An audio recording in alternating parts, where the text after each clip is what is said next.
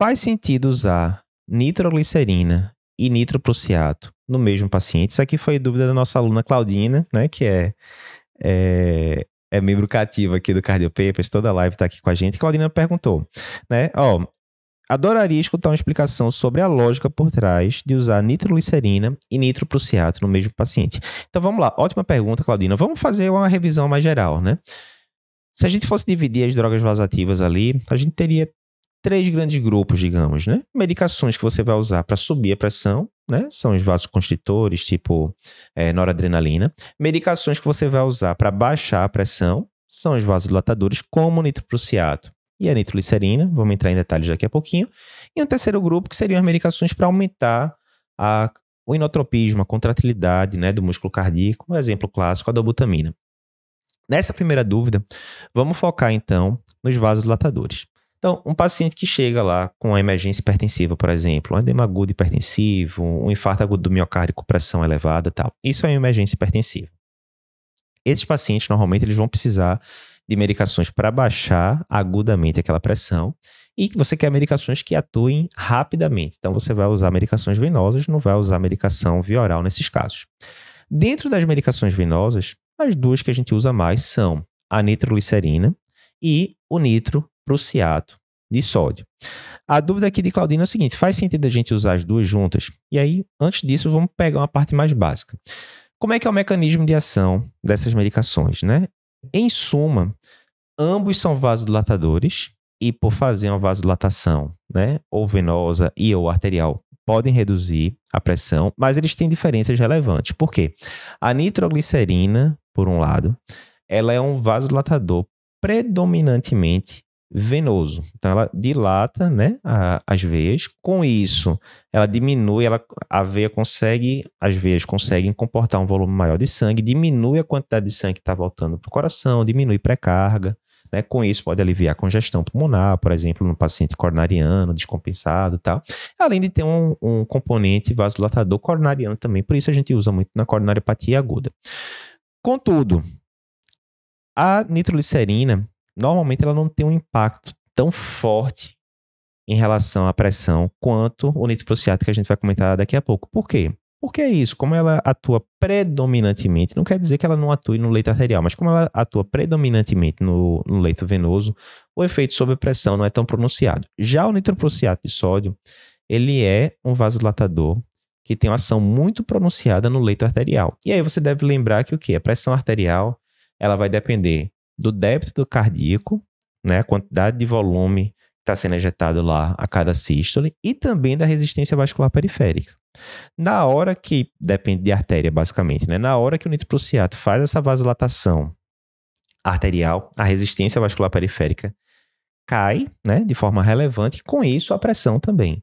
Então, resumindo, se você está com dois pacientes com pressão lá em cima, 200 por 120, você faz a diluição padrão da nitroglicerina, diluição padrão do nitroprusiato. A gente vai comentar isso direitinho lá na imersão, né? Aqui eu não vou entrar em tantos detalhes não. Mas você faz a diluição padrão dos dois e você começa 5 ml hora do nitroprusiato, 5 ml hora da nitroglicerina em dois pacientes idênticos, a tendência é que a pressão caia muito mais rapidamente no paciente que você ligou nitroprusiato do que no paciente que você usou nitroglicerina.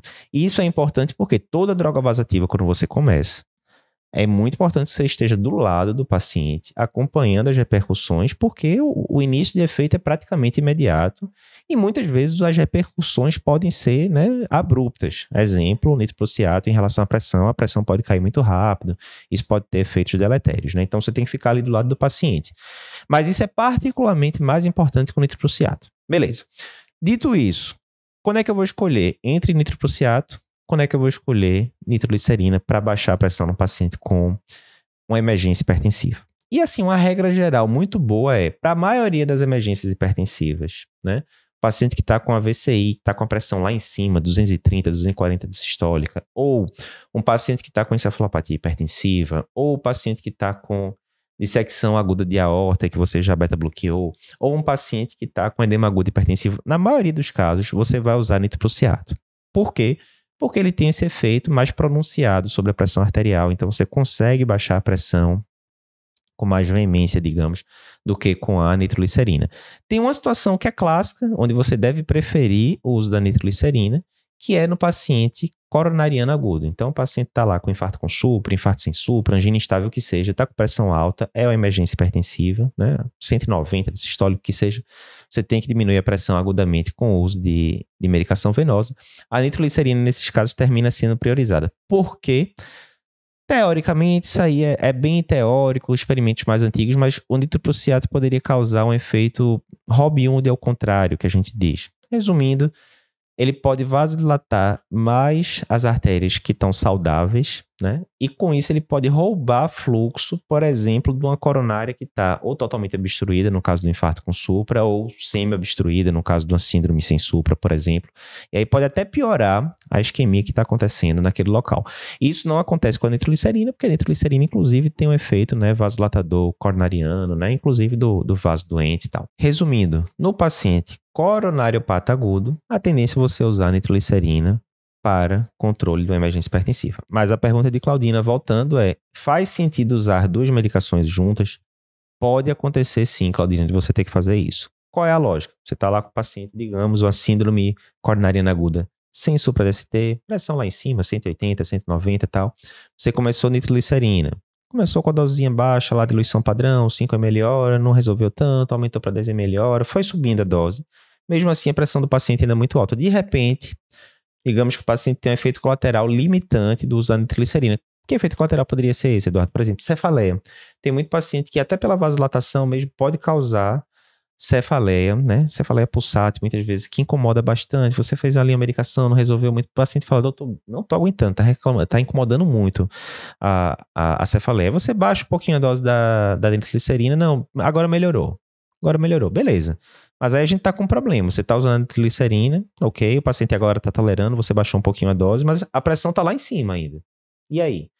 Nesses casos, apesar de existir esse risco teórico, né, do roubo de fluxo coronariano ali pelo nutriprusiato, o efeito Robin Hood, ao contrário, por que Robin Hood ao contrário, né? Robin Hood roubava dos, dos ricos para dar aos pobres.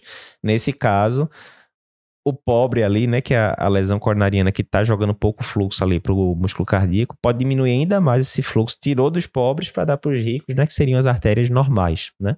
Apesar de existir esse risco teórico, mas você já está usando a glicerina, você não conseguiu controlar a pressão do paciente, então você, nesses casos excepcionais, você pode associar as duas medicações, sim tá vendo como é que é a questão. Você tem que entender por que, que eu não poderia usar nitroprusiato nesses casos, por que, que eu vou priorizar nitroglicerina no paciente coronário pataguda, mas nesse caso específico eu posso ter que associar as duas. Né? Na nossa visão, esse é o jeito certo. Você vai entendendo o motivo das coisas ao invés de só decorar.